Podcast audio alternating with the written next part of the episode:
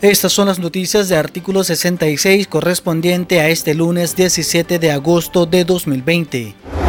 La mañana de este lunes 17 de agosto se realizó la audiencia inicial en contra del joven TikToker Kevin Adrián Monzón, acusado por la justicia orteguista por el delito de amenazas con un arma, en perjuicio del taxista José de la Cruz Usaga.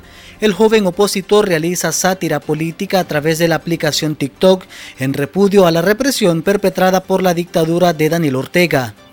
Según la acusación, la supuesta víctima fue amenazada por Monzón con un cuchillo en el sector de la UCA el 14 de julio. El juicio en su contra fue programado para el 8 de septiembre, pero asegura que continuará denunciando a través de sus videos al régimen Ortega Murillo. La abogada Yonarqui Martínez funge como su representante legal. El periodista de la plataforma Boletín Ecológico David Quintana denunció ante la Comisión Permanente de Derechos Humanos que está siendo objeto de una demanda por injurias y calumnias interpuesta por Nelson Enrique Oporta, ex camarógrafo del oficialista Canal 8 y su esposa Junet Dávila Cruz. El motivo de la acusación se da después que Quintana diera cobertura a un desalojo a una familia que está vinculada con el ex trabajador oficialista y su esposa. De acuerdo al comunicador, hasta el momento no ha sido notificada la fecha de su audiencia. Después de la demanda de reintegro laboral y pago de salario no remunerado que interpusieron 12 médicos en el complejo judicial de Nejapa en Managua el 29 de junio, los profesionales de la salud continúan demandando que sus exigencias sean escuchadas y esperan que este poder del Estado dicte una sentencia a su favor. Esta mañana una representación de los galenos se presentó ante la Comisión Permanente de Derechos Humanos para denunciar las arbitrariedades y abusos que se han cometido durante este proceso judicial y afirman que están siendo víctimas de persecución y asedio policial. El asesor laboral de ese organismo detalló que de los 12 casos interpuestos en los juzgados, 8 de ellos ya se encuentran en espera de lectura de sentencia.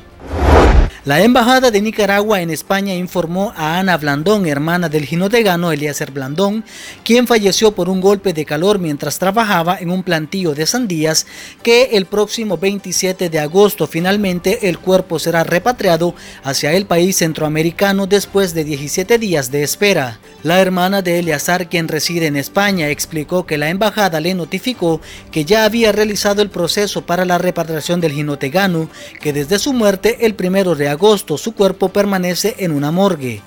Antes de ser repatriado hacia Nicaragua, la hermana de Blandón tendrá la oportunidad de velarlo por unas horas en su casa, con un grupo de amigos máximo de 10 personas. La vicepresidenta de Nicaragua, Rosario Murillo, en su comunicación de este lunes, informó que su gabinete de salud participó en una reunión virtual realizada por la Comunidad de Estados Latinoamericanos y Caribeños, CELAP, para el acceso a la vacuna experimental contra el COVID-19 proveniente de Rusia.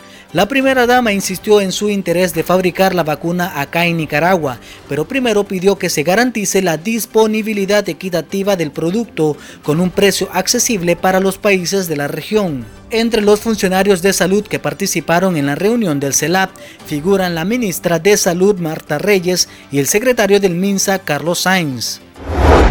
Estas han sido las noticias de artículo 66. Para esta y otras informaciones visite nuestro sitio web www.articulo66.com.